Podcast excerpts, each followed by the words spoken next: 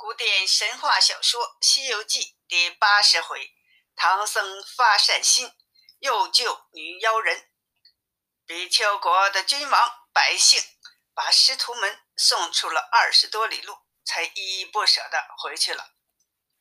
师徒们继续向西走，又碰见了什么呢？他们经过了千难万险的跋涉，三藏又想起了家乡，想起了唐王。拍他出行时的情景。悟空说：“师傅，你常思念家乡，怎么是个出家人呢？”古人云：“欲求生富贵，须下死功夫。”三藏说：“徒弟说的对，可是走了这么久，这西天在哪里呀？”沙僧说：“总有到的那一天，走吧。”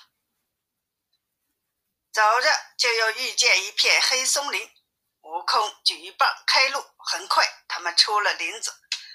悟空说：“你坐下休息，我去化些斋饭来。”他就驾云到了空中，就见师傅坐的地方有一些黑气，心想：八戒、沙僧也不会放黑气呀。他就又观察了一会儿。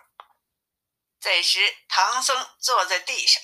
就觉着有一阵风吹过，忽听有人喊救命，他就起身向发出声音的方向走了几步，忽见一棵树上绑着一个女人，他走近前问：“女施主为什么在这里呀？”女子就说了：“快快救救我吧！三藏肉染凡胎，哪知道又遇见了妖怪。”这时女子说：“师傅，我家住在贫婆国。”离这有二百多里路，清明节时来了一伙强盗，把我抢到大山里。大王要我做夫人，二王要我做妻室，第三个大王也爱我美色，他们就打了起来，就把我捆到这里了。有五天了吧，我就要饿死了。大慈大悲的师傅，救救我吧，绝不忘恩负义。三藏听了也流下了眼泪，就喊八戒、沙僧快过来。师傅就指着树上绑的女子，就要八戒解下绳子。再说悟空在空中观察时，又见黑气多了，心想不好了，就要返回地面。只见八戒在解绳子，悟空上前一把揪住八戒耳朵，说：“不要解。”八戒说：“师傅让我解的。”悟空说：“这个女子是个妖精，喊师傅快走。”四个人就快速的离开了。再说绑在树上的那个女子，一看悟空把他们叫走了，心想：以前听说孙悟空神通广大，如今见证了，认出我是妖精，坏了我的美事儿。妖精就用风。把声音吹进正在走路的唐僧耳朵里，轻声地说：“师傅啊，你放着活人不救，取什么经呀？”三藏听了，叫悟空快回去把那女子救下来。悟空说：“师傅走路怎么又想起这个女子了？”师傅说：“你听，她又在叫来。”悟空就问八戒、沙僧：“你们听见了吗？”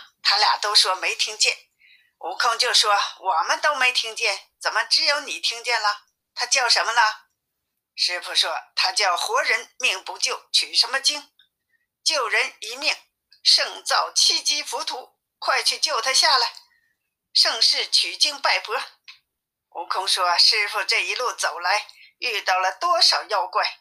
抓你进洞，我又打死了多少妖怪？今天一个妖怪，你也要救。”如果你要救，我也不拦你。三藏说：“不要说了，我和八戒去救他。”不一会儿，他们就回了林子。八戒解了绳子，用钉耙刨出了下半身。女子跟着两个人出了林子，见了悟空，悟空冷笑着：“师傅带个女子，若遇路人还不认我们为拐卖人口的，你不是害了他吗？”他们就继续往前走。师傅说：“若前面有安官寺院留下他在那里，我们不是也救了他吗？说着，就都加快了脚步。大约走了二三十里路，前方出现了一座寺院。三藏先走上前去一看，里面残墙断壁，无门无窗。又走进二门，惊动了里面的一个人，拿着香火走出一个道人来。那人拿了一块砖砸向大钟，三藏吓得跌了一跤，以为钟也成精了，叫了声“钟啊！”那人上了一把搀住，说：“是我打的钟，不是钟成精了。”道人问了三藏，也说了自己：“你不要怕，我是奉香火的道人，我不是妖精。”他就带着三藏进了三门，一看与前门很不同。道人说：“这里时常有妖怪强盗，为了安全，才有一个破前门。”再看三门上有五个大字。叫镇海禅林寺，就又往里走，就见一个和尚手摇拨浪鼓，口里念着经，原来是个喇嘛和尚。那喇嘛一见三藏，惊喜万分，以为是罗汉下凡了。就见三藏眉清目秀，两耳耳垂垂肩，双手过膝，就过来摸三藏的手和鼻子、耳朵。表示亲近之意，并领他们进了方丈中，问了来历。三藏说：“我还有三位高徒在外面呢。”和尚就说：“快让他们进来！你不知道这里关门早，经常有虎狼、妖魔鬼怪伤人的。”他就让两个小喇嘛去外面。两个小喇嘛跑到门外一看，孙悟空的脸呐！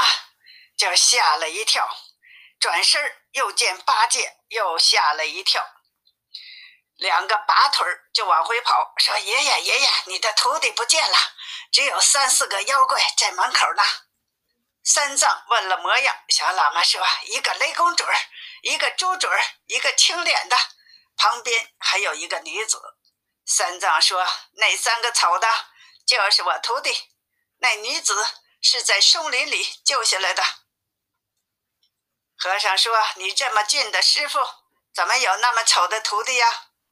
三藏说：“别看丑，个个都有本事。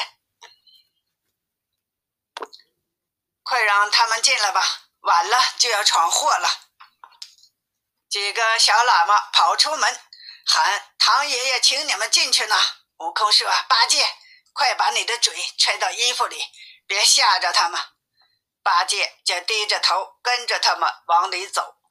悟空领着那女子走在最后边，他们穿过了一门、二门，来到了三门里的方丈中，见了喇嘛和和尚，都行了礼。